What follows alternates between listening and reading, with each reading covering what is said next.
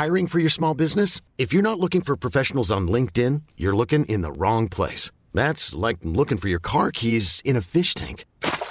LinkedIn helps you hire professionals you can't find anywhere else, even those who aren't actively searching for a new job but might be open to the perfect role. In a given month, over 70% of LinkedIn users don't even visit other leading job sites. So start looking in the right place. With LinkedIn, you can hire professionals like a professional. Post your free job on linkedin.com slash achieve today.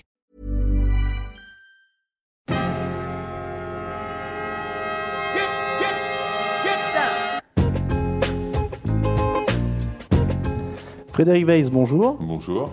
Merci d'être le premier invité de 48, le nouveau podcast de Basket USA et TDA Media. Non, merci de m'avoir invité, c'est un plaisir. Bon, plaisir partagé en tout cas. Frédéric Weiss, on va rentrer tout de suite dans le vif du sujet. Vous comptez sans sélection en équipe de France, tout rond. Oui, c'est un métier ça. Je t'expliquerai comment on fait. Une médaille d'argent aux Jeux Olympiques, une médaille de bronze à l'Euro 2005, deux Coupes Corach, un titre de champion de France, une Coupe de France. Vous êtes désormais consultant pour SFR Sport.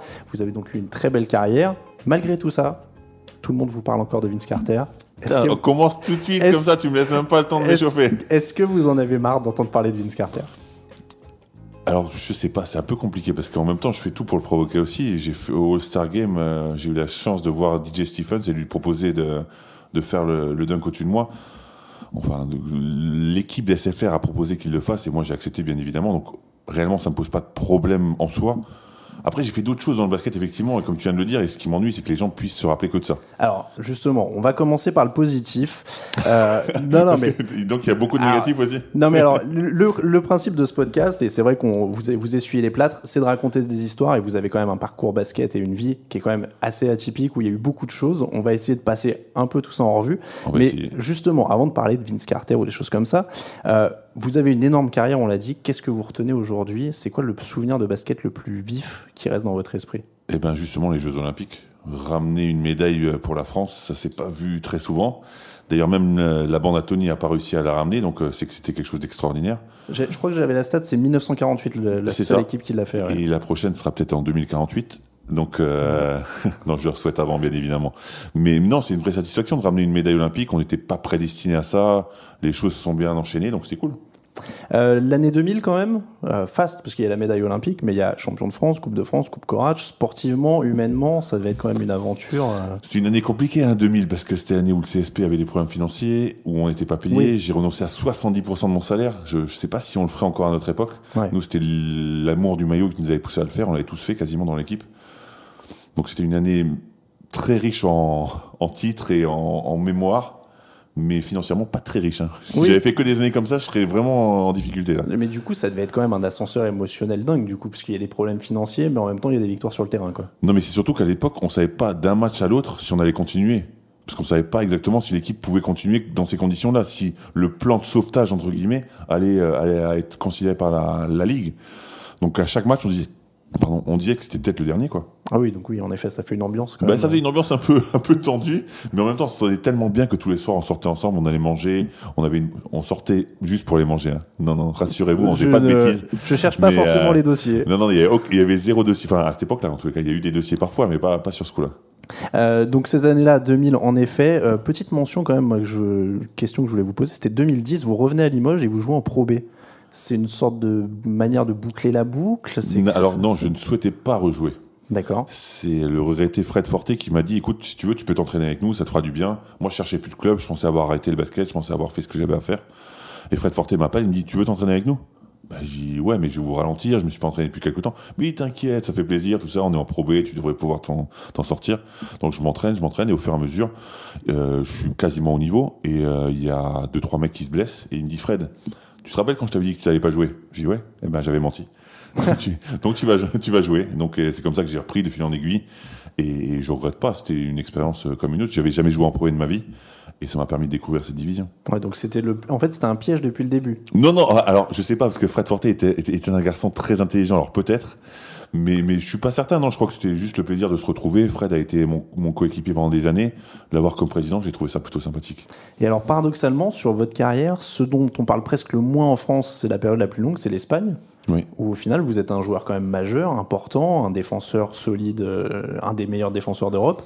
Et, et ça, au final, c'est assez, euh, ça passe quasiment inaperçu en France, quoi. Ouais, enfin, euh, on, on dit souvent nul n'est prophète en son pays. J'ai été deux fois dans le meilleur 5 majeur en Espagne, élu par le par le public. Alors, on avait une fan zone à Bilbao qui était très importante, mais quand même. Et j'étais meilleur euh, défenseur euh, d'Europe. J'ai été dans les 10 meilleurs contreurs en Espagne aussi de l'histoire. Ouais, j'ai fait deux trois trucs, mais c'est vrai que les gens ne, savent pas. Et comme c'est pas trop mon style de m'en vanter, maintenant on se pose la question. C'est pour ça que je, réponds. Sinon, c'est pas trop le genre de truc que je, raconte. Mais, ça reste d'ailleurs euh, très, pour, pour lier un peu à l'actualité d'ailleurs, hein, mais l'Espagne, ça reste pas, pas, pas inaperçu, mais non, il plus faut être, confidentiel. voilà, il faut être dans le milieu de Mm. basket pour apprécier, parce que même des joueurs comme Flo Pietrus a fait une énorme carrière en Espagne, ou Thomas Hurtel actuellement, Edwin Jackson est à, est à Barcelone aussi, enfin il y a beaucoup de monde, et au final on n'en parle pas énormément à côté de ceux qui sont en NBA par exemple. Alors honnêtement, ça va faire très corporate ce que je vais dire, mais je crois qu'on en parle plus de l'Espagne depuis que SFR a les droits et qu'on diffuse beaucoup plus de matchs. C'est vrai que Bean, enfin, ou, ou alors c'est moi du fait d'être sur SFR que je m'en rends plus compte. Mais en tous les cas, j'ai l'impression que que le fait de diffuser autant de matchs permet de connaître les autres championnats aussi. Et je trouve que le traitement qu'on y fait est- sur SFR est, plutôt intéressant. Oui, c'est sûr qu'après, une fois que les diffuseurs s'en mêlent, ça permet aussi d'avancer là-dessus. Ouais. Honnêtement, sinon c'est difficile parce que c'est vrai qu'il y, a- il y a des, je crois que c'est l'équipe 21 qui a les, les droits de- du championnat espagnol, mais ils s'en servent pas du tout. Hmm. Ce qui est vraiment dommage parce que c'est un championnat magnifique. Et le basket en France, c'est malheureusement très confidentiel. Oui, oui, non, c'est ça. Mis, à part la, mis à part la NBA, euh, Et c'est puis- difficile. Et puis c'est vrai qu'on chante quand même les louanges de l'Espagne assez régulièrement, mais en même temps qu'on met pas tout à toujours en valeur les joueurs qu'on a là-bas, quoi. Ouais, c'est dommage parce que le championnat espagnol est vraiment le, le meilleur championnat d'Europe. Je parle pas de- de- d'Euroleague, de, d'Eurocoupe, etc. Mais en championnat euh, national, c'est le meilleur d'Europe, clairement. Au niveau des structures, au niveau des joueurs qui y sont, au niveau de la qualité du championnat. Mais c'est comme ça. euh, Quand, quand c'est un peu, j'allais dire quand c'est loin, non, parce que la NBA c'est différent parce qu'ils ont ils ont tout un marketing derrière qui permet de, de valoriser. L'Espagne n'a pas ça. Mais par contre, c'est intéressant à voir. Quand même. Ouais, il y a du basket. Il y a, quand il y a même du vrai basket. Ouais, ouais. Alors, on, on a passé un peu en revue votre carrière, vous l'avez dit. Il y a cette médaille olympique qui est le, le temps fort, euh, évidemment. On va reparler évidemment un petit peu de Vince Carter. J'ai un petit son à vous faire écouter. Vous avez évoqué ça tout à l'heure. Non mais Fred, c'est, c'est DJ Stephens qui va vous dunker dessus. Ah bon, vous m'avez fait peur. Mais c'est lui qui a le maillot de Fred Weiss. Oh, il est passé dessus Eh Boris, Boris, merci Boris. Voilà, Euh, c'est la, vengeance de la Voilà, vengeance. Comme ça, C'est on, ça. A, on a remis les zéro. Exactement, maintenant on sait, on sait. Alors, DJ Stephens, qui est passé au-dessus de vous, euh, c'était le All-Star Game français, hein, fin 2017. ça. Euh, est-ce que c'est vraiment une manière de boucler la boucle ou est-ce que c'était vraiment un truc pour se marrer ou il y avait une vraie symbolique là-dedans Franchement, pour moi, il y avait zéro symbolique. Bon. Il y avait juste le fait que je savais que ça allait plaire au public et je savais que tout le monde serait content de voir une action aussi spectaculaire.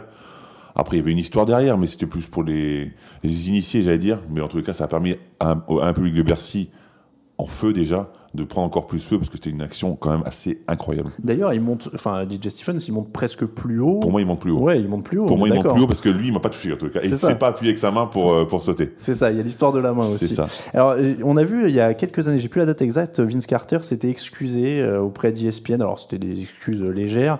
Euh, vous les aviez vues à l'époque ou Bon, alors on me l'avait raconté, mais il avait pas à s'excuser. Il fait une action extraordinaire.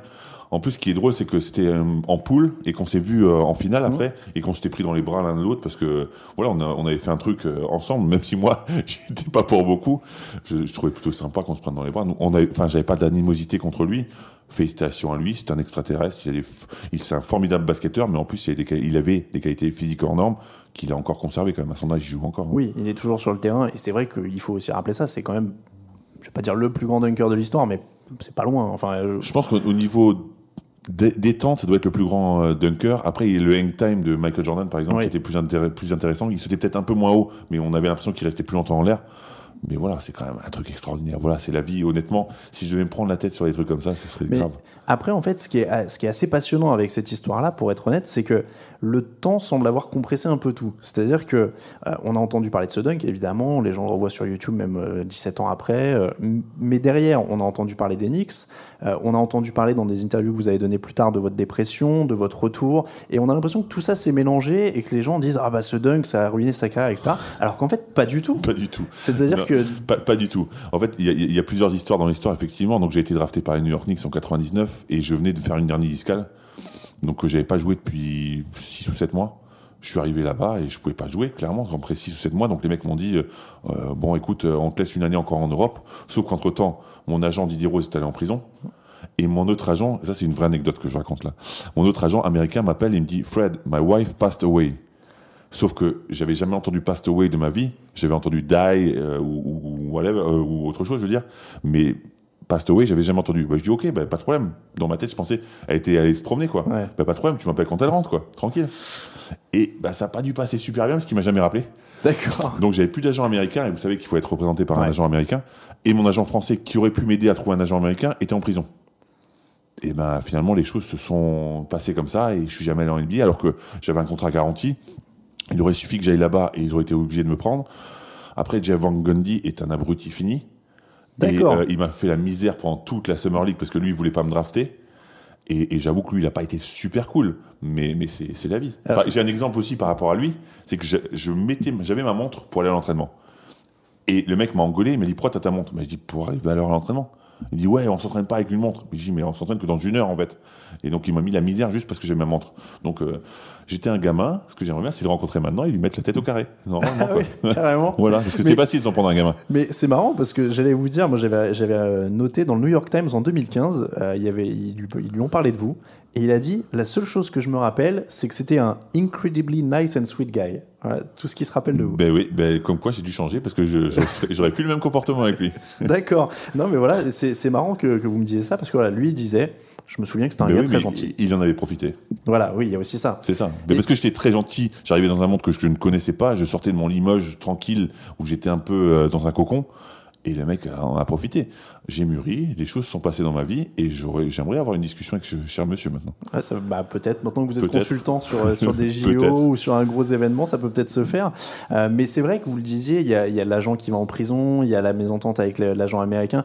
C'est vrai que vous avez plus, alors plutôt que le dunk ou quoi que ce soit, c'est surtout que vous avez des fois, c'est- on a l'impression que vous avez eu de la poisse, quoi. Mais j'ai eu la poisse, j'ai eu des blessures au mauvais moment. Pourquoi me blesser juste l'année où j'allais me faire drafter? J'allais forcément être drafté par les New York Knicks, forcément à cette position, que je, que je sois performant ou pas. Et malheureusement, je suis performant, mais je suis blessé. Et voilà, tout, tout s'est enchaîné comme ça. Oui, puisque vous êtes 15e, je- 15 ou 15e, 13 Oui, 15e. j'ai trouvé 15e. C'est pas anodin non plus, quoi, dans une draft NBA. euh, Bah, surtout que, effectivement, maintenant, ça peut paraître quasiment anodin d'avoir un Européen euh, drafté à cette hauteur. En 99, c'est pas tout à fait le cas. hein. oui, vous êtes. euh, Il y, a- il y a quoi? Il y a Tariq Abdul qui est drafté avant? Ouais, Tariq, euh, ouais, Tariq, euh, il n'y en a pas, il en a pas énormément. Enfin, Ouais. en français, je- il n'y en avait pas à l'époque. Oui, c'est ça. hein. Mais, euh, mais euh, même sur des Européens en général, il n'y en avait pas énormément. hein. Oui, ça, ça restait les, débuts. c'était quand même confidentiel. Ça restait les débuts en effet. Un petit mot donc juste pour revenir sur les JO. donc on parlait de, de ce dunk etc.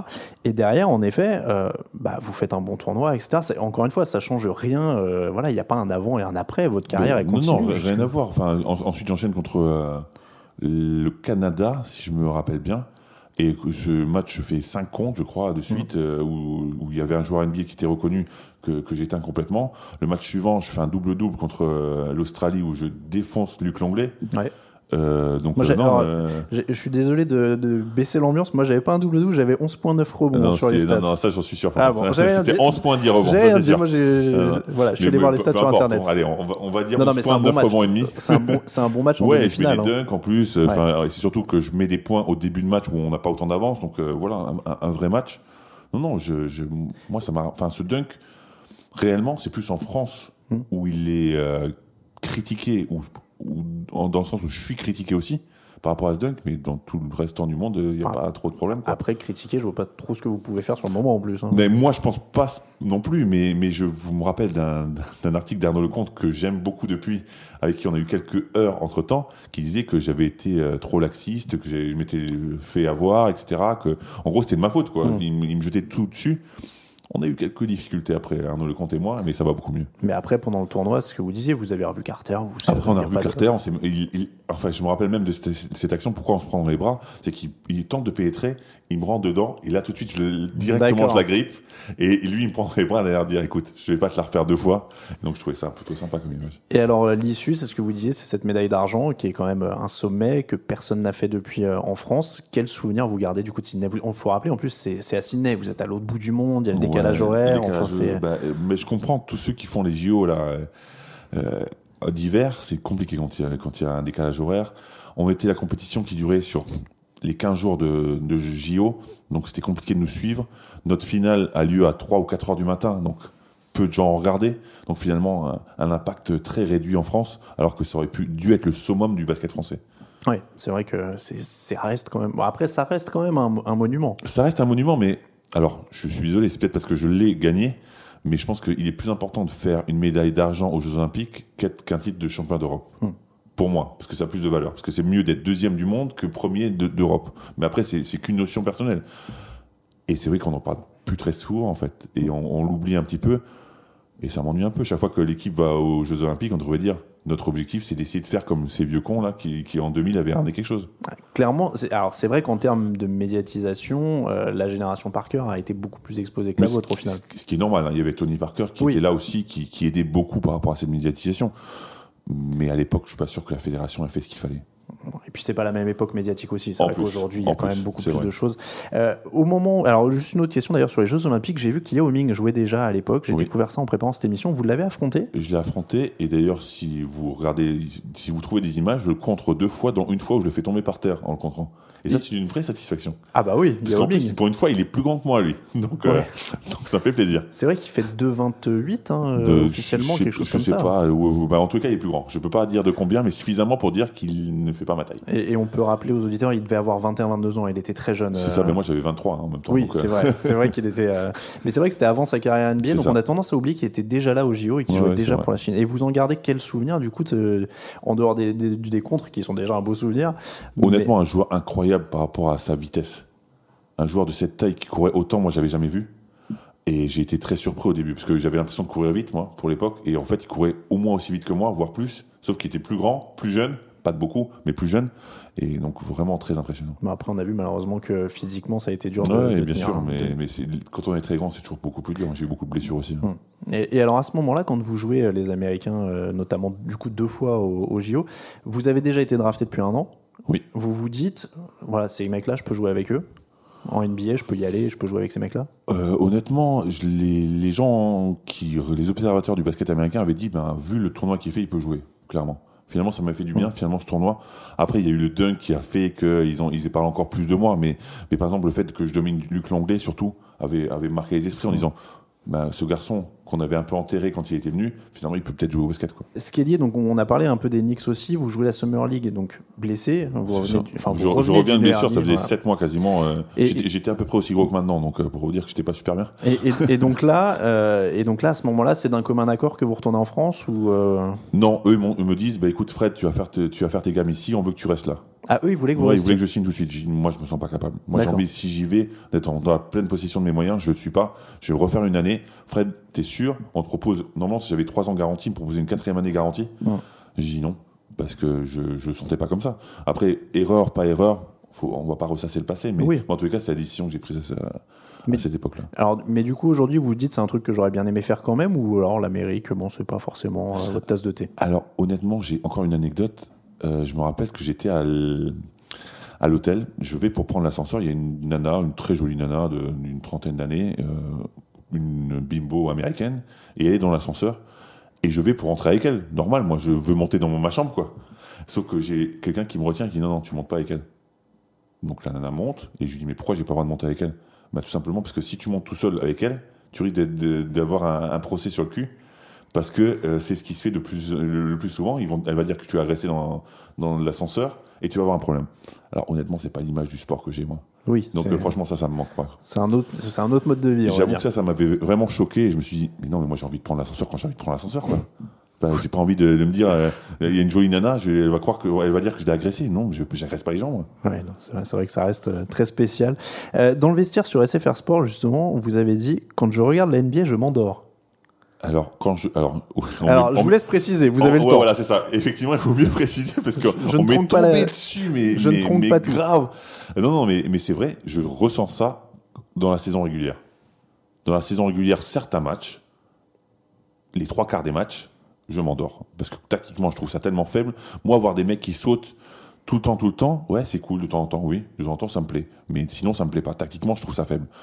Après, dès que les playoffs arrivent, j'adore la NBA. Hmm. La NBA, c'est le plus beau spectacle, c'est les meilleurs joueurs du monde. Et quand pour arriver en playoff, il faut avoir une vraie équipe et un vrai coach. À part Cleveland, mais ils ont un coach qui, qui joue. Donc, euh, donc c'est un peu différent. Mais oui, je n'aime pas la NBA pendant une période, mais les playoffs, c'est la meilleure compétition du monde. C'est un autre débat, mais je vous sens moyennement fan de LeBron James ou Ah, moi, euh, LeBron James, j'adore. Ah, c'est mon d'accord. joueur préféré. D'accord. Mais le coach qu'il a, pour moi, c'est une catastrophe. D'accord, oui, donc c'est pour ça, le côté, c'est LeBron le coach. Voilà, c'est ça, c'est pour ça. LeBron est- ben, d'ailleurs, j'ai entendu beaucoup de, de choses sur lui qui disaient que c'est un coach euh, qui est sur le terrain, quoi. Qui est, qui- il est meilleur que la plupart des coachs de NBA. hein. Il y a, quelqu'un qui disait ça, et je pense qu'il a raison. Effectivement, il a un QI basket hors norme. Ouais, il a- ça clairement au niveau du QI, bah, il est plus proche. C'est vrai qu'on veut tout le temps le comparer à Jordan. Il est plus proche de Magic que, Ouais, c'est ça. que de Jordan. En fait, qualité physique de Jordan avec le, le QI basket de Magic un peu. C'est pas mal. Donc c'est pour ça que c'est un joueur que j'apprécie. C'est pas mal. Et d'ailleurs, vous, vous qui avez joué euh, à l'intérieur au début des années 2000, comment vous voyez cette évolution de la NBA où maintenant c'est quand même une ligue où on tire beaucoup et très vite, euh, alors que c'était une ligue très lente au moment où vous êtes drafté, hein, quasiment, puisque c'est le règne des, des Patty Wing. euh, d'ailleurs, vous êtes drafté dans la, dans la franchise où Patty ça. Wing est encore là. Euh, euh, David Robinson, Hakim Olajuwon sont encore là. Tout le monde est encore dans la ligue. Shaquille O'Neal est aux portes de ses premiers titres euh, avec les Lakers. Et là, aujourd'hui, on est dans, dans quasiment l'extrême inverse avec une run and gun dans tous les sens et un nombre de possessions qui a été euh, multiplié. Oui, euh, je n'aime pas du tout. D'accord. Forcément, je suis un vieux dinosaure. J'aime le basket de dinosaure. J'aime Joel Embiid. Pourquoi? Parce que c'est quasiment un jeu de dinosaure qu'il a. Alors évolué, hein, Mm. un, un dinosaure 3.0 avec la capacité de shooter, avec une vitesse que, que n'avaient pas forcément les joueurs d'avant, mais capable de jouer de haut panier. Quoi. Ouais, ouais. Des joueurs capables de jouer de haut panier, des vrais pivots, il y en a de moins en moins. Et moi, c'est ce que j'aime dans le basket, c'est ce que je sais faire. C'est logique que, que je transpose ce que, je- que je savais faire, en tous les cas, sur, sur ce que je vois. Et c'est pas forcément ce qui me plaît. Par exemple, moi, un Steph Curry, je déteste. Moi, pour, pour moi, c'est des joueurs que je déteste le plus en NBA. Parce que je trouve ça, il a une super main. Et voilà, donc c'est chiant, quoi. Ouais, donc c'est beaucoup, beaucoup de shoot. Et en effet, la technique et la finesse de haut panier, ça s'est perdu. Quoi. Ouais, c'est ça. Mais, mais on a gagné euh, sur la finesse extérieure et j'ai l'impression que bah, il y a moins de contact. C'est moins. Quand je vois Golden State, moi je m'ennuie, j'aime pas du tout. En plus, c'est con, mais on sait que qui va gagner à la fin. C'est Golden State. c'est peut-être euh, ça, c'est peut-être ça le problème principal de la NBA à l'heure actuelle d'ailleurs. hein. Ouais, et, et j'en discutais avec euh, Stephen Brun et il me disait euh, Kevin Durant, il a défoncé la NBA en fait. Hmm. Parce qu'en allant là-bas, il a créé une super team. Donc maintenant, toutes les superstars veulent créer des super teams. Et euh, ça marche pas tout le temps. c'est Non. le moins qu'on puisse dire. Non, c'est vrai qu'il y, a des- il y a des ratés. Et, et du coup, aujourd'hui, alors, si c'est pas Golden State, et, et là je parle global, hein, pas forcément NBA, qu'est-ce qui vous fait vibrer? Du coup, qu'est-ce que vous aimez regarder dans du basket? Moi, j'adore, mais vraiment, j'adore. Et, et encore une fois, je vais paraître corporate, mais je sais pas du tout ça. Et je l'avais dit avant que SFR ait les droits. Moi, l'Euroleague. Moi, l'Euroleague, c'est. Je peux passer la soirée juste à regarder des matchs d'Euroleague, tout simplement. Quand je vois Jasikivicius à Kaunas, le taf qu'il fait, l'équipe qu'il a pourtant, qui est pas, qui est une bonne équipe, hein, qui est une très bonne équipe, mais qui est normalement pas au niveau des autres. Il fait un travail incroyable, tactiquement, c'est fort. On conserve le ballon, on amène le ballon où il faut.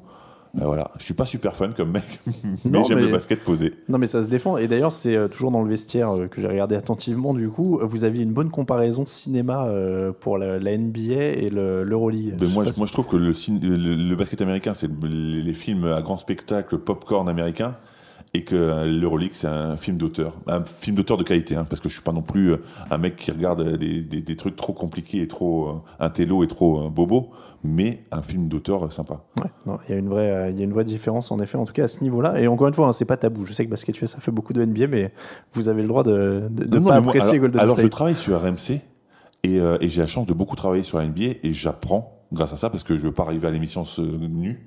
Donc je, je suis toute la- la- l'après-midi du lundi sur la NBA pour voir ce qu'il en est et je commence à aimer l'histoire de la NBA, comment ça se passe. euh, les, les méandres de la NBA, par exemple ce, ce transfert à, à six joueurs de, de, Mm. de- de Cleveland, enfin je trouve ça merveilleux. Je trouve que tactiquement c'est super intelligent. Mais après, au niveau du jeu, c'est pas mon truc préféré. On va faire un petit break euh, musical, Fred, parce que alors là, vous, reconnaissez forcément, vous reconnaissez forcément la musique. Mais bien sûr, forcément. Voilà, bon, on a pris un truc un peu cliché pour cette rubrique qui s'appelle le 5 majeur. C'est le moment euh, d'annoncer votre 5 majeur. Alors très simple, euh, vous êtes un dimanche matin, vous allez jouer euh, au basket avec des potes. Vous avez le droit de choisir quatre de vos anciens euh, coéquipiers. Quel est votre 5 majeur? Ouais, c'est pas facile. Euh, Mousse Sonko, D'accord. parce que je sais que en défense, il mettrait une grosse pression et que j'aurais pas à faire grand chose. Stéphane Rizaché d'un côté, Laurent Foirez de l'autre.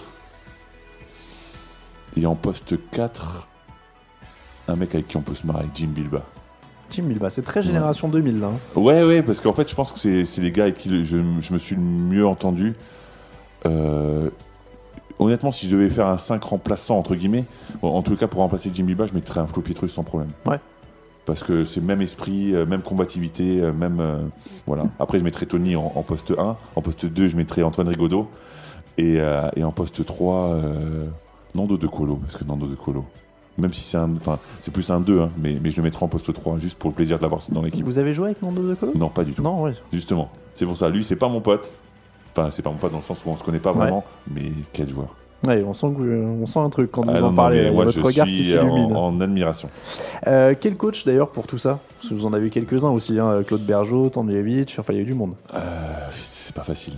Je dirais, pour moi, celui qui a été le plus grand coach, euh, Bo- Bojan Malkovic, je pense, parce que c'est lui qui a apporté le premier titre euh, européen euh, au basket et au sport français.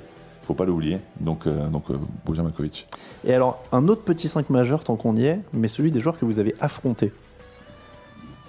Quels ont été les plus gros clients? Parce qu'il y, y a du monde aussi. hein. J'ai listé, il y a du Bodiroga, du Jasikevičius, Stojakovic, ça c'est rien que sur les jeux.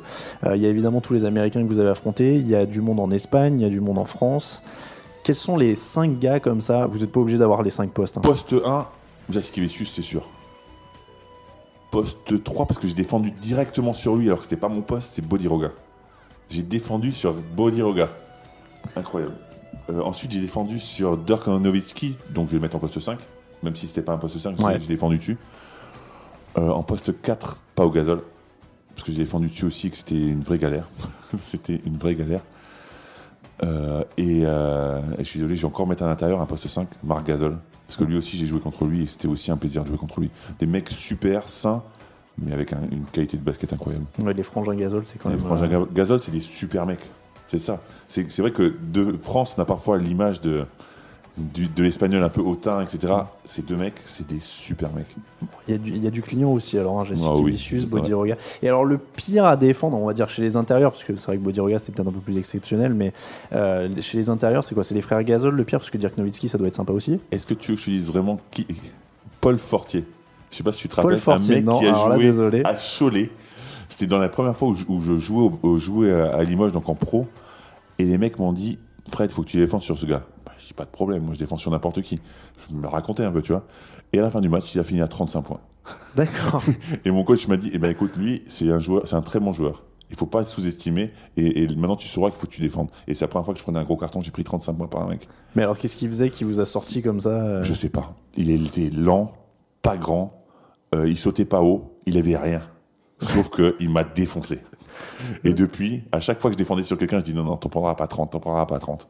C'est- marrant de se dire, alors, euh, avec tout le respect qu'on peut avoir pour lui, et on espère qu'il nous écoute, mais de se dire donc la carrière de Fred Weiss, un des plus grands défenseurs d'Europe, a été inspirée par, par Paul, Paul Fortier. Ah, mais, mais en, en plus, j'étais avec Jim Bilba dans l'équipe et Jim m'a chambré pendant je sais pas combien de temps après. Enfin, affreux. En tout cas, il sera content de savoir que vous pensez à lui, à chaque, vous pensiez à lui à chaque fois que vous Ah, défendiez un Gasol ou un Dès Nowitzki. que c'était un gros qui était capable de marquer des points, j'avais peur parce que je me dis si encore je, si j'en reprends 30 comme, comme, comme contre Paul là, c'est pas possible. On, va sortir des cinq majeurs, on va revenir un petit peu à, votre carrière. Vous avez côtoyé la génération Sidney, on en a pas mal parlé, vous en avez parlé dans votre, euh, dans votre 5 majeurs. Vous avez aussi côtoyé la génération Parker. Vous êtes un peu un témoin privilégié parce que vous avez vraiment été assez longtemps avec les deux. Au final, vous êtes resté quand même quelques années en équipe de France avec euh, Tony Parker et, et toute cette génération-là qui commençait un peu. Vous avez constaté une approche différente entre les deux groupes. Il y avait une ambiance différente. Il y avait. euh, Alors clairement, j'ai eu beaucoup de chance parce que j'étais assez jeune pour jouer avec euh, avec la première génération, mais j'étais pas trop vieux encore pour jouer avec la deuxième. Et donc c'est vrai que j'ai eu j'ai eu la chance de vivre ces, ces deux époques magnifiques. Et, euh, et en fait, le seul truc, c'est que la génération Parker, eux, pensaient que c'était possible. Hmm. Nous, on a eu une médaille parce qu'on était meilleurs, parce qu'on avait une vraie bonne génération, mais mais pas vraiment parce qu'on y croyait. On allait un peu aux, aux Jeux Olympiques, par exemple, les mains dans les poches. On a fait quatrième au championnat d'Europe. On aurait- la génération Parker euh, aurait été pas championne d'Europe peut-être, mais, mais au moins euh, sur le podium, minimum. Nous, on pensait pas qu'on était capable de le faire. On avait euh, ce sentiment d'être moins fort que les autres que n'avait pas la génération Parker. Mais- La génération Parker disait on va les battre. On va être, on va être champion d'Europe. À chaque match, c'était on va être champion d'Europe. On n'a pas tout le temps été. Ils ont. Honnêtement, je suis un peu déçu parce que j'aurais dû être la, pr- la première génération championne d'Europe euh, parce qu'en 2005, à Belgrade, à Belgrade pardon, on, on finit, euh, on finit troisième alors que on, on mène contre la Grèce à Ouais. une minute euh, de 9 points. Et si on passait ça, on jouait contre Anne et on était champion d'Europe. Mais ils y croyaient quoi. Cette confiance en eux, cet esprit américain. Oui, c'est ça. En fait, c'est le côté. euh, pour eux, tout était possible. C'est ça, tout était possible. Et ça, c'était merveilleux. Pour moi, c'était une vraie claque. Je me suis dit, mais ces gosses-là, parce que c'était des gosses par rapport pour moi. Même si finalement, on n'a pas tant d'écart que ça. Mais pour moi, c'était quand même des gosses. C'est ce que j'allais dire. Vous aviez cette image d'ancien, alors que finalement, il n'y a pas un Mais énorme a- écart. avec Tony, on, a- on doit, on doit avoir 5 ans d'écart. Mm. Et, et pourtant, pour moi, c'est un, gamin, quoi. Enfin, c'était un gamin à cette époque-là. Et les mecs étaient assumés, assurés. T'avais Boris qui te parlait comme s'il il jouait depuis 35 ans. Un grand respect pour cette génération, vraiment. Ce début de génération, d'ailleurs, vous, vous le vivez de l'intérieur. euh, ils sont, pour, vous disiez, très confiants. Mais parfois, de l'extérieur, ils étaient un peu perçus justement comme arrogants. Ou il y avait, c'était ressenti? Est-ce qu'ils se sont assagis avec l'âge aussi? Non, je pense Ou, que euh, ça pouvait euh, être perçu comme ça, mais il n'y était pas. Ils étaient juste confiants. Mm. Et c'est ça qui leur a permis d'arriver où ils sont arrivés. Parce qu'ils avaient confiance en eux. En fait, le problème en France, c'est que quand on a confiance en soi, on est arrogant. Non? On a confiance en soi. C'est deux mots complètement différents. Et, et ce, ce match, euh, j'avais pas prévu d'y faire référence, mais du coup, Non, mais je pleure- je pleure à chaque fois que par je là. Mais ce match contre la. Grèce, Ben, forcément, une énorme déception. Enfin, tu te dis que on aurait pu- j'aurais pu faire partie de l'équipe qui était la première championne d'Europe de l'histoire du basket français. Et, et pour trois bêtises, et parce que c'est les Grecs, et qu'à cette époque-là, c'est une génération incroyable, et que nous, justement, on n'est pas encore complètement sûr de nous. Hmm. Même si on a certains joueurs qui le sont, on n'est pas suffisamment sûr de nous, ben on perd ce match et, et on se retrouve à, à, à aller en, en jouer pour la troisième place.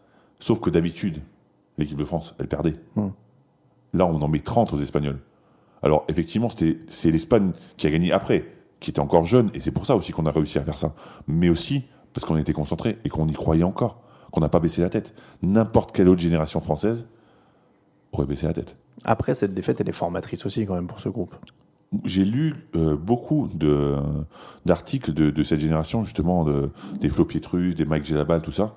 Et ils disaient, ben, l'histoire elle a commencé là, en fait. Hmm. Quand on va à Novi Sad, on gagne à Novi Sad, déjà, ce qui est incroyable. Battre les Serbes en Serbie, ce qui est monstrueux.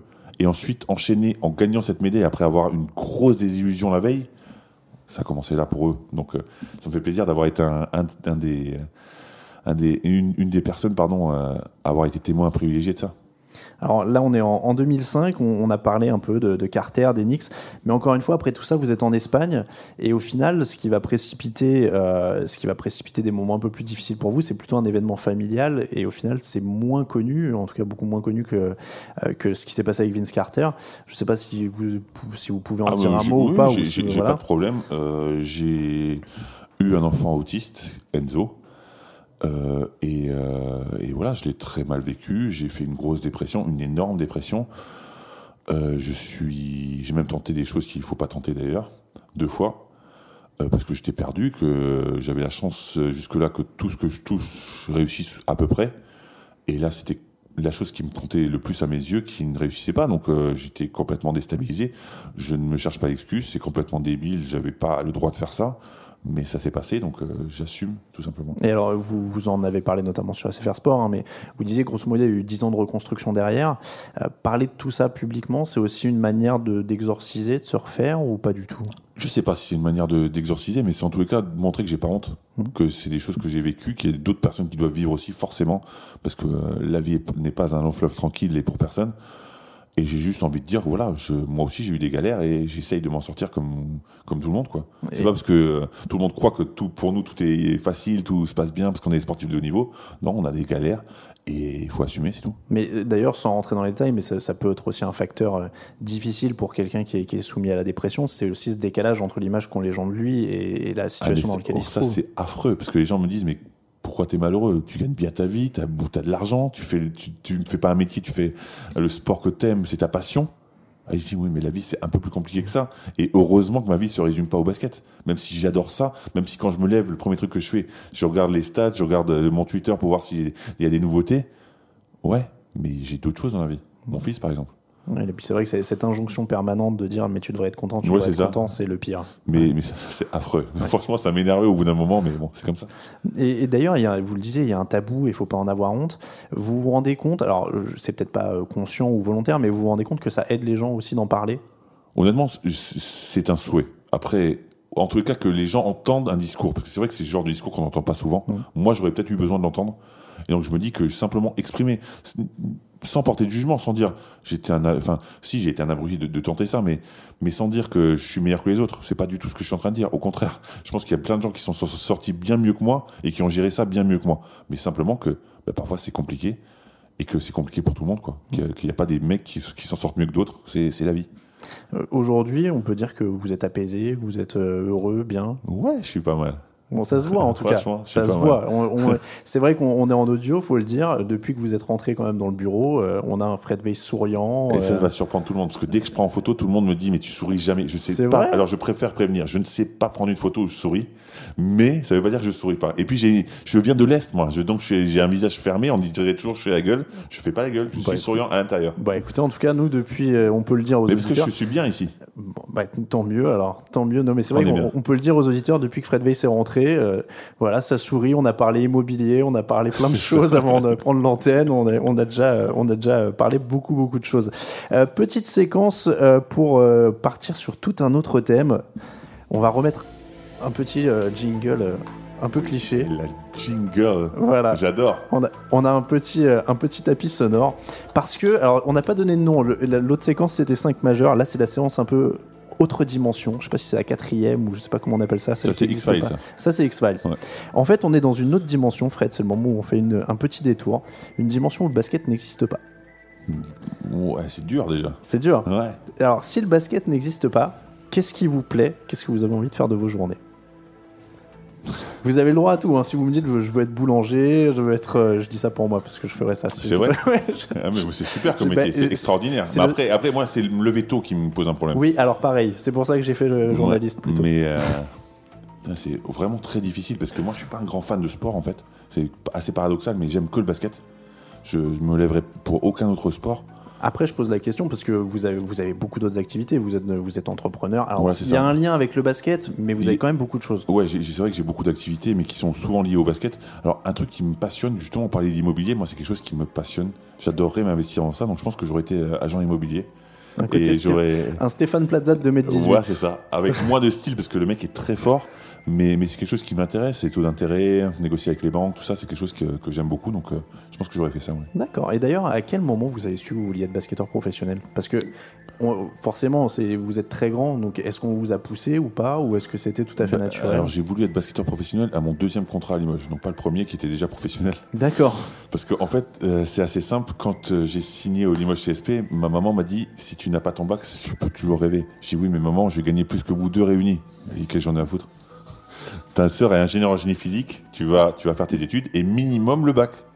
Donc j'avais un peu la pression. Et donc elle m'a dit de toute façon, tu vas faire deux ans à Limoges et tu reviendras euh, en Lorraine en trouvant un taf. Donc je pensais faire deux ans à Limoges. Donc je pensais pas être professionnel, je pensais gagner ma vie pendant deux ans en basket. Je trouvais ça fantastique déjà. Et, voilà, c'est tout. Donc, euh, non, j'ai- j'ai ré- j'ai réalisé quand, euh, au bout de deux ans, je me dis, ben, ça me plaît, les mecs veulent me garder, je vais rester là. C'est le boulot le plus facile du monde. Je, joue à ce que j'aime. D'accord, mais alors, alors, quand vous dites deux ans, vous aimiez quand même déjà ça. Ah avant. non, mais moi, j'adorais Ouais, ouais, le basket. Mais j'étais à l'INSEP même avant. Donc, Oui. euh, j'étais, je jouais au basket sans être payé, mais je pensais pas être professionnel. Vous, vous avez commencé à quel âge du coup? J'ai commencé, euh, je sais pas, 9-10 ans. J'ai fait du mini-basket, moi, à l'époque même. Mais Mais moi, alors, je suis fan depuis toujours. ça, ça veut dire quoi le mini basket pour Fred Weiss? Parce que vous deviez pas être tout à fait mini quand même. Bah, en fait, le mini-basket, c'était génial parce que les gars m'envoyaient le ballon et je faisais que des dunks, en fait. ça c'est le Donc plutôt pas mal. J'étais en équipe de Lorraine de mini basket, je sais pas pourquoi. Ça, ça- ça aurait dû être ma première question pour vous en fait. Au tout début de l'émission, ça aurait dû être ça fait quoi de pouvoir dunker? Parce que c'est un truc. Franchement, mais je, je sais pas, je dunk depuis assez longtemps. On- Dans toutes les catégories où j'ai joué, je dunk. Donc euh, c'est un truc- oh, la première fois, c'est extraordinaire. Sauf que la première fois, tu peux le faire que pendant l'échauffement des matchs. Et comme tu te crames, t'es mort après pour le match, tu le fais plus en fait. Et tu fais que des dunks, tu fais des dunks pour faire le malin, pour, pour dire, hé les gars, je dunk moi. Sauf que après t'es mort. C'était une autre question. Est-ce que les dunks ça aide avec les filles en fait? Je sais pas, je crois un peu. hein. Mais j'aurais tout essayé, tu sais, hein, c'est pas facile. Ça explique Les temps sont durs, je viens de Lorraine, moi, donc euh, les filles, c'est Ah, pas, quand facile. même, quand même. Bon, euh, on va revenir un petit peu, on va sortir de X-Files. Bah voilà, le tapis sonore est terminé, ça tombe bien.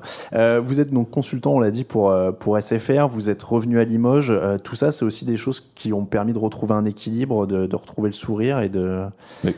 Paradoxalement, j'aime beaucoup bouger, mais j'aime bien savoir où je vais. Hmm. J'aime bien avoir un point de, de chute. Et donc, il- voilà, Limoges est venu assez logiquement. J'ai mon fils qui est là-bas de toute façon, donc ça, ça paraît pas illogique. J'ai ma société aussi de textile, qui s'occupe entre autres du Limoges CSP et qui, Ouais, on- qui a plusieurs clubs pro euh, en, en ligne de mire, j'allais dire. Donc c'est plus logique pour moi, ouais. Et puis c'est l'endroit que je connais le mieux en, en France réellement. Ouais, on, va, on va en parler de, de Big Sport, mais du coup, c'était aussi ça que je me, je me demandais, parce que vous avez tellement d'activités. Euh, est-ce qu'il y en a une dans laquelle vous vous voyez particulièrement à l'avenir, ou alors est-ce que justement tout est ouvert et vous verrez aussi selon, selon ce qui se passe? Est-ce que vous vous voyez consultant euh, basket pendant euh, 20 ans Ah, moi, euh, tant qu'on voudra de moi, Ouais. Euh, je serai là. J'adore être consultant de basket, c'est un moment extraordinaire. On est payé pour dire ce qu'on voit et ce que je vois, c'est un truc que j'adore. Il y a quand même pire comme métier. Donc non, non, c'est autant qu'ils voudront de moi, je, serai là bien évidemment. Après, je sais malheureusement que ça peut, ça peut tourner, donc euh, j'ai d'autres activités pour, qui sont plus régulières, j'allais dire. Et donc c'est vrai que le textile avec Big Sport, par exemple, c'est quelque chose qui m'intéresse. Aller voir les clubs, discuter avec eux. L'avantage de mon métier de consultant, justement, c'est que je vais dans les clubs. Et donc, ça me permet de rencontrer les gens, de voir les maillots qu'ils ont et de leur dire, ils sont pas beaux, je peux faire mieux, par exemple.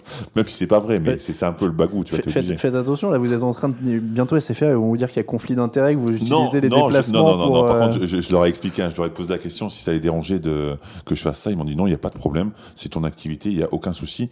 Moi, c'est pas parce que je, je suis euh, fournisseur, j'allais dire, de, de maillots que je suis plus sympathique. D'ailleurs, à Limoges, on me dit même que je suis un peu dur avec eux, alors que pourtant, euh, c'est moi qui fais leurs maillots. Ah, Mais alors, ça, de toute façon, consultant, vous allez, vous allez être pour et contre toutes Mais- les équipes selon tout le monde. hein. Exactement, mais moi je préfère ça. Moi, j'ai- moi j'aime que quand je vais à Pau, les gens sont contents de me voir. Alors que à Pau, normalement, on me déteste. Mais ils sont contents de me voir parce qu'ils savent que je vais traiter Pau comme n'importe quelle autre équipe de, de, de LNB. Non, non, pas de LNB, de Jeep Elite. Ah oui, ça a vrai. changé. C'est vrai. Mais, mais euh, voilà, je- ça c'est ma fierté. C'est de me dire qu'à Pau, ils savent que je vais être neutre. De, de toute façon, le problème, à mon avis, hein, c'est quand il y aura plus que les supporters d'une seule équipe qui vous feront des reproches. Si tout le monde vous fait des reproches, c'est que vous faites à peu près bien le boulot. Ouais, c'est ça, mais pour l'instant, ça va. Voilà. tant, tant que tout le monde est, est à peu près Non, à part égale dans les reproches, vous êtes pas mal. Euh, vous, vous parliez de Big Sport, donc du coup, c'est l'équipementier du CSP Limoges. Le logo, en Eurocoupe uniquement. hein, En pour Eurocoupe, l'instant, on est en train de négocier pour voir si on, pouvait, on peut, peut étendre à, à- à toutes les compétitions. Pour l'instant, c'est l'Eurocoupe. Et, et alors, le logo, j'avais vu, est inspiré par votre médaille olympique. C'est ça. D'accord. Ouais, c'est ça, parce qu'on on savait pas trop quoi faire. Et alors, je, je- je peux vous raconter un peu l'histoire de, Big Sport. En fait, c'est venu parce que j'ai créé des camps de basket sous forme d'association, parce que mon fils est autiste. Et c'était une volonté de notre part de, pouvoir redonner de l'argent. Donc on fait ce camp, on forme des jeunes, et avec l'argent qu'on récupère, on donne, on, investit pour, euh, pour l'autisme, on donne à, son IME par exemple, ou à d'autres IME, à d'autres de centres pour, pour enfants autistes. Donc ça, c'était une grande fierté, sauf que je cherchais un partenaire textile qui me livrait toujours une journée avant le camp. Donc ça me donnait des sueurs froides toute la nuit, j'étais pas bien du tout. Et donc j'ai préféré créer ma propre marque. Et, de fil en aiguille, les gens se sont intéressés et j'ai pu me développer un peu plus. D'accord, oui. Donc, c'était justement une de mes questions, c'était de savoir comment on se retrouve à faire des maillots. Ouais, euh, mais c'était pas du tout prévu au départ. hein. Mais, mais c'est quelque chose qui, me- qui est passionnant parce que j'ai la chance de voir des clubs professionnels, des clubs amateurs. Et finalement, la problématique est le délai, la résistance du, du produit et aussi la coupe un petit peu finalement. Mais le style, c'est très, euh, euh, c'est très dans l'actu d'ailleurs, puisqu'il y a un compte Twitter, je crois que c'est Watif. Basket, qui s'est, euh, qui s'est créé, qui a fait beaucoup de bruit. Ben, Euh, Watif est, est un partenaire à nous. Voilà. Et alors j'ai vu que ça s'était beaucoup rapproché. Euh, à Ben, l'époque. Fred Forte avait été un des premiers à revenir vers eux, si je dis pas de bêtises. alors exactement, il y a eu un article justement qui est passé sur poblanc.com où, où Romuald, fondateur de, de Watif, a dit Fred Forte m'a appelé même pas une heure après avoir vu le tweet. Et deux minutes après, j'ai Fred Weiss qui m'a appelé dans la foulée parce que lui aussi, ça l'intéressait. Ouais, dès qu'on a vu ce qu'il était capable de faire, on se dit, c'est ça qu'on veut pour la LNB. Hmm. L'ancienne LNB. Et j'ai dit, je vais avoir du mal, hein, la Jeep Elite. On est obligé de dire Jeep Elite maintenant Oui, bah, oui, parce que la LNB, ça n'existe plus du tout. Hein. C'est un naming complet où ça s'appelle Jeep, Jeep Elite et c'est pas évident. Bon, on a vu sur Twitter que vous aviez déjà testé les voitures. En Ouais, plus. mais premier jour où on annonce ça, voiture de loc, Jeep. Mais c'était un hasard, hein, c'est ça C'était un hasard, oui, complet. C'est un hasard. Bon, mais, euh, mais oui, donc vous disiez pour, les, euh, pour le, le développement donc avec Watif, Ouais. c'est vrai qu'il y a des choses à faire en termes visuels. Ben, honnêtement, la LNB, l'ancienne LNB, avait un problème de poussière. Hmm. Pour, pour être le moins négatif possible. L'image du basket était normalement jeune, active, et c'est pas ce qu'elle re- retranscrivait sur les parquets. Donc, à notre petite échelle, enfin surtout Romuald qui est bien meilleur que moi, mais moi en, ayant la volonté de créer des maillots, ben on essaye de dépoussiérer ça et justement que ça soit voilà que ça soit funky un petit peu parce que ça a besoin d'être funky le basket.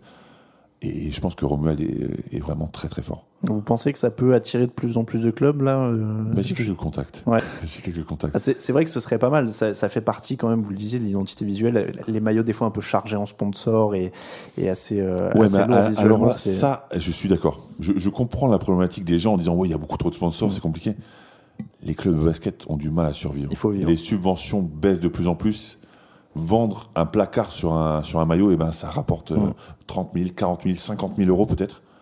Et ben, c'est un joueur. Mm. Et donc, euh, je sais, moi aussi, ça me désole, mais malheureusement, c'est la loi du marché. Oui, non, après, c'est sûr qu'il il y a un équilibre entre les Il y a un deux. équilibre à trouver. Après, après peut-être qu'on est allé trop loin, mais il faut revenir à un équilibre pour que les sponsors soient contents, que les gens soient contents et qu'on ait quelque chose d'une identité visuelle intéressante. Oui, c'est ça. A- Mais c'est ce qui est bien fait avec Watif d'ailleurs, hein, c'est que les, les sponsors sont intégrés. C'est ça. Voilà. C'est ça. Mais il s'est pensé. Enfin, je- j'en reviens à Romuald. On va croire que qu'on est ensemble. On n'est pas du tout en couple ensemble. hein. Non, non, on mais- s'entend très bien. Mais mais euh, mais j'adore ce qu'il fait. Enfin, il a tout compris. Il réfléchit pendant. Enfin, il n'a pas une idée en, en 30 secondes. Il réfléchit. Il s'imprègne de l'image du club pour proposer quelque chose. Et, et alors, vous avez donc Big Sport pour les maillots, mais il y a aussi Big Event, Big Field. Ouais. Donc vous faites plein de trucs en fait. Ouais. hein, Comment vous, vous avez le temps de faire tout ça Franchement, c'est pas évident tous les jours. J'avoue que, que la journée est pas. Donc Et Big un Event, c'est de l'événementiel et Big Ouais. Field, c'est des locations de terrain. Exactement. Donc euh, la location de terrain, on a on a quelqu'un qui s'occupe vraiment de ça et, et je m'en occupe quasiment pas. Euh, Big Event, on fait on fait surtout euh, une sorte de de club des entreprises. Et à- au sein de ce club des entreprises, on essaie de faire du business, comme, ça se fait très souvent, mais surtout autour des valeurs du sport. Donc on les invite souvent à Beaublanc, on va voir des matchs, ce qui permet d'avoir une, vraie synergie entre les entreprises et, les hommes, parce que c'est important les hommes aussi. Les hommes avec un grand H, hein, je veux pas qu'on me traite de, de sexiste. Euh, donc ça, c'est très intéressant. Franchement, c'est quelque chose qui, me plaît beaucoup. Et après, j'ai j'ai un associé en or, euh, Yann Nouveau, qui, qui s'occupe de toute la partie textile, qui va démarcher les clubs, qui travaille comme il faut. J'avoue que les journées sont parfois un peu, un peu compliquées, parce qu'en plus, je travaille pour un site internet de Paris. Mhm. Euh, je pensais que ça serait une vraie rigolade de faire les paris. Et finalement, comme j'ai tellement peur que ça se passe mal, Ah. je suis dedans à fond et ça me prend énormément de temps aussi. Donc entre ça, entre SFR, euh, le l'NBA que je dois apprendre, euh, j'avoue que oui. Il y a Basket Europe aussi d'ailleurs, hein, Basket Europe aussi, oui. avec lequel, ça, euh, avec lequel vous travaillez. Donc vous avez Ouais, pas mal de Basket choses dans les médias. Basket Europe, c'est très intéressant. Vraiment, ça me plaît beaucoup. Parce que ça me permet de montrer qu'un ancien sportif peut écrire aussi. Mmh. Donc, le- au début, on m'aidait à écrire. C'est-à-dire que je, en gros, on avait une discussion et on- à partir de là, on écrivait. Et de plus en plus, on tend à ce que ce soit moi qui écrive vraiment les articles de, de, de bout en bout, quoi. Après, on parle de, de tout ça comme, euh, on va pas dire de loisirs, mais comme si vous faisiez des choses en plus. Après, il faut aussi que les gens euh, conçoivent que c'est important aussi pour un basketteur d'avoir une reconversion. C'est pas les salaires du foot, c'est pas. euh, donc il faut aussi. Non, c'est- sûr. Euh, Alors, honnêtement, j'ai eu la chance de bien gagner ma vie et, et d'avoir des placements plutôt corrects. Donc, c'est Mm. pas une absolue nécessité dans mon cas. C'est mieux parce que, franchement, ça arrondit bien les fins de mois et c'est plutôt intéressant. Mais surtout pour le plaisir. Moi, j'aime vraiment ce que je fais. C'est c'est pas un choix par défaut. Tout ce que, toutes les activités que j'ai, c'est quelque chose que j'aime. Et, et après, il faut quand même aussi s'occuper l'esprit de toute façon après Ah, sa carrière. ah, J'ai tenté de ne rien faire pendant 2-3 ans. J'ai pris 50 kilos et euh, j'étais pas très heureux. Donc, Mm. euh, alors je, je suis un peu mieux physiquement. J'ai perdu du poids là. C'est pas encore ça. Je sais, vous me regardez, mais c'est pas encore Ah ça. non, non, non, mais, mais, je ne- mais je suis en travail sur ça et je m'occupe l'esprit et, et- et je m'amuse. Et, et justement, parce que vous avez peut-être eu beaucoup d'exemples de, de camarades qui ont peut-être eu du mal justement après leur carrière. On parlait, alors pas forcément jusqu'à la dépression, mais ça doit être quand même très dur à gérer de se retrouver à 35 ans et de se, dire- de se demander ce qu'on doit faire. Quoi. Ben, j'ai eu Jim Bilbin. Jim Bilbin est un exemple. Jim Bilbin est quelqu'un d'extraordinaire qui fait trop confiance aux gens en général, qui est trop gentil et qui a eu des problèmes à, à Mm. trouver sa vraie voie. Il a voulu être assistant coach, c'est pas son, son style, c'est pas son truc. Donc là, il travaille pour la mairie de Cholet et je suis content pour lui parce que je pense que que dans ça, il peut vraiment être intéressant.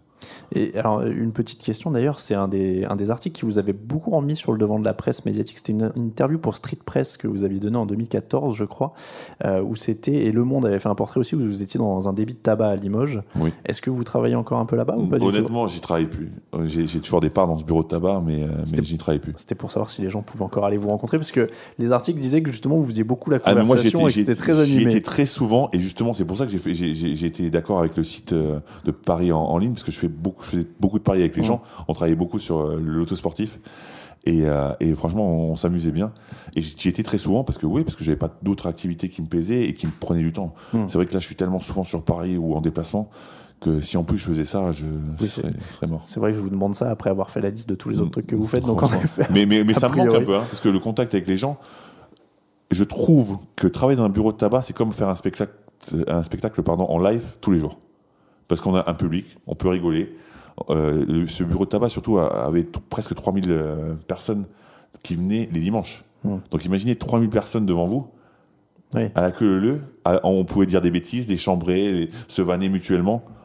Un truc extraordinaire. Et c'est vrai que c'est paradoxal parce que vous avez joué dans des salles où il y avait euh, 10, 15, 20 000 personnes et vous êtes un élément silencieux finalement. Il n'y a pas d'interaction avec ces gens-là. complètement, complètement. Et, et- et c'est vrai que ça fait du bien d'avoir cette inter- interaction. Moi, je suis un garçon timide au départ. Je sais que ça se voit pas, mais je suis très timide au départ et ça m'a beaucoup aidé en fait. Et Un petit mot euh, pour terminer, Fred, euh, pour quelqu'un qui qu'on a évoqué déjà plusieurs fois dans l'émission, qui nous a quitté malheureusement fin 2017, c'est Fred Forté. Euh, vous êtes vous êtes sur Limoges, vous le connaissiez bien. Ça doit laisser quand même un trou et un vide assez impressionnant dans, la ville actuellement? Alors honnêtement, moi, ça a été très dur parce que même si on n'était pas les meilleurs amis du monde, parce qu'on se voyait pas très souvent réellement, Fred, c'est quelqu'un pour qui je suis venu quasiment au CSP parce que il était, champion d'Europe en titre et quand on m'a parlé du CSP, j'ai pensé à Richard Dacroui, à Fred Forté, à Jim Bilba, en gros. Donc déjà, il m'a fait venir une première fois. Il m'a fait venir une deuxième fois à la fin de ma carrière en me disant tu vas jouer alors que c'est pas prévu. Donc finalement, ce garçon a réussi à me faire signer deux fois dans le même club. Et, c'est lui qui m'a permis d'être le, fournisseur officiel de, l'équipe en Eurocoupe. Donc c'est quelqu'un pour qui j'avais du respect.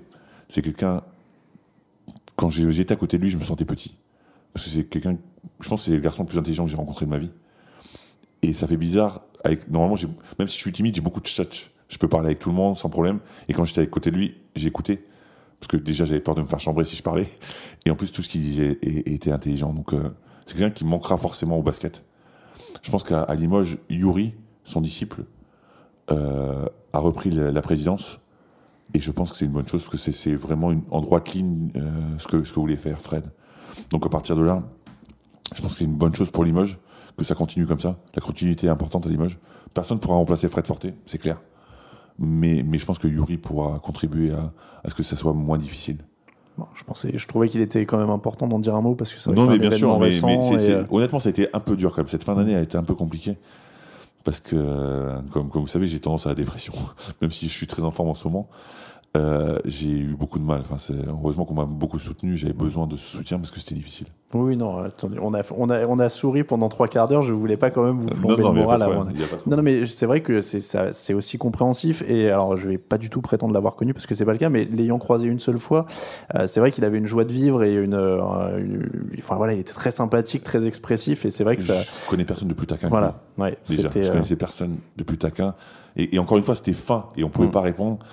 Et j'adorais discuter avec lui. Enfin, j'adorais qu'il me parle parce que moi, comme je disais, je parlais pas beaucoup parce que je savais pas quoi dire d'intelligent. voilà, mais je trouvais que c'était important d'avoir une pensée pour lui, et, Non, non, mais moi, je, le prends pas mal du tout, mais ça m'a fait du bien, au contraire, de- d'expliquer que, que, que ça a été un peu dur, finalement, quand même. Bon, eh ben, en tout cas, on, on va terminer là-dessus. Euh, Fred, merci beaucoup d'avoir été le premier invité Merci de 48. beaucoup. J'espère que je serai le premier et pas le dernier. hein. J'espère qu'il y aura une longue liste et que ça continuera, parce que cette émission est très sympathique. Eh ben, écoutez, on espère aussi. On espère aussi. On est parti là-dessus, du basket et des histoires. Ce sera un peu notre Ben, créneau. Ça sera, je pense que ça pourrait être très intéressant. En tout cas, moi, j'écouterai, je suivrai et euh, je serai un fervent supporter de cette émission. Eh ben, merci beaucoup, Fred. En tout cas, ça nous a fait très plaisir de vous recevoir dans notre studio.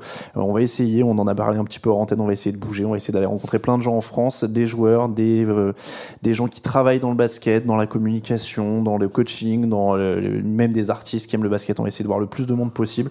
Le but, ça va être ça. Ça va être de, de parler de basket et de raconter des histoires. Vous avez une très très belle histoire. On était très content de vous recevoir euh, en premier. Du coup, vous êtes un peu le parrain hein, de l'émission. Ben, Voilà. rappelez-moi quand vous voulez, ce Donc, sera un euh, plaisir. donc voilà, vous avez votre siège, vous D'accord. venez je reviendrai. quand vous voulez. Avec de l'eau Euh, bien fraîche comme vous m'avez donné, là, je suis bien. C'est ça, on a le frigo rempli de bouteilles d'eau, donc euh, on est on est bien installé. Euh, on vous rappelle donc, enfin on vous annonce d'ailleurs, puisque c'est la première, que si vous aimez l'émission, vous pouvez la soutenir sur Tipeee. Il n'y aura pas de pub dans ce podcast, il restera gratuit. Les seuls qui financeront, ce sera vous. Donc n'hésitez pas si vous aimez l'émission à la soutenir. On va mettre tous les liens sur Basket USA avec cette première. On espère que cette aventure va vous plaire évidemment. On a plein de belles choses à vous raconter. Un petit merci à Camille Saraben, mon ingé son de toujours, Qui vient d'où Qui vient d'où Dites-le. qui vient de Limoges, qui vient de Limoges. Un petit merci à Camille Saraben qui était là pour assurer la première parce que j'étais tout stressé pour ma première longue interview et il a accepté d'assurer la technique pour que j'ai pas ça à penser. Donc merci beaucoup à lui et Fred. On va on va terminer d'ailleurs avec une petite tradition qu'on va lancer. C'est l'invité qui choisit la musique de fin. Alors. J'ai six, j'ai six morceaux à Ah, vous voilà, proposer. parce que, alors je vais te dire, j'ai été briefé. On parlait d'Alex Biggerstaff tout à l'heure, euh, hors antenne. euh, donc je le salue, c'est lui qui m'a. Je l'ai, je l'ai textoté pour avoir des infos. Je lui ai dit T'as partagé une voiture avec lui il y a pas longtemps, est-ce que le sujet de la musique est venu? Donc il m'a dit que vous aimiez pas mal de choses. Donc, Oui. choix très large. Je vous propose euh, Rocketman d'Elton John, Kendrick Lamar, All Right, euh, Are You Mine des Arctic Monkeys, le chanteur de Daniel Balavoine, Manu Chao, La Vida Tombola, parce qu'on m'a dit que vous aimiez bien les musiques latines depuis votre passage en Espagne, ou alors Bone Thugs Harmony avec East 1999. Manu Chao. Ah, Manu j'espérais en plus celle-là. C'est donc La Vida Tombola. Et ben on va se quitter là-dessus. Merci encore, Merci beaucoup. Fred Weiss. Ça a été un plaisir. Merci à vous, euh, c'était vraiment un plaisir partagé. On se quitte donc avec Manu Chao. On vous dit à très bientôt pour une prochaine émission. On peut même lancer, ouais, parce qu'il y a une petite intro longue, donc on peut parler dessus. Merci beaucoup Fred Weiss. On vous dit à très bientôt pour un prochain épisode de 48.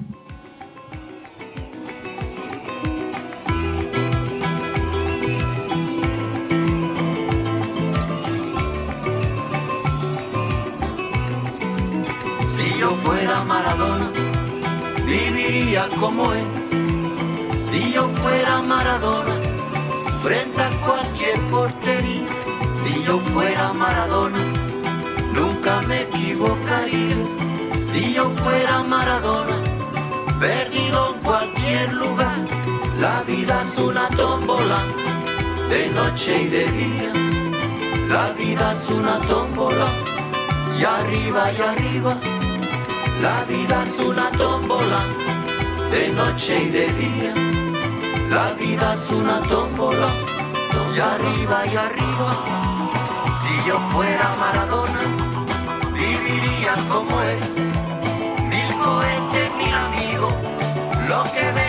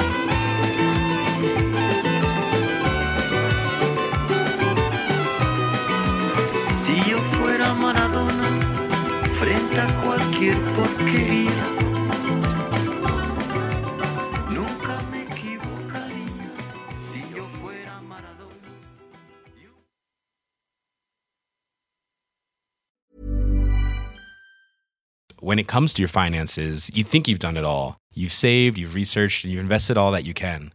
Now it's time to take those investments to the next level by using the brand behind every great investor, Yahoo Finance. As America's number one finance destination, Yahoo Finance has everything you need, whether you're a seasoned trader or just dipping your toes into the market. Join the millions of investors who trust Yahoo Finance to guide them on their financial journey. For comprehensive financial news and analysis, visit yahoofinance.com, the number one financial destination, yahoofinance.com.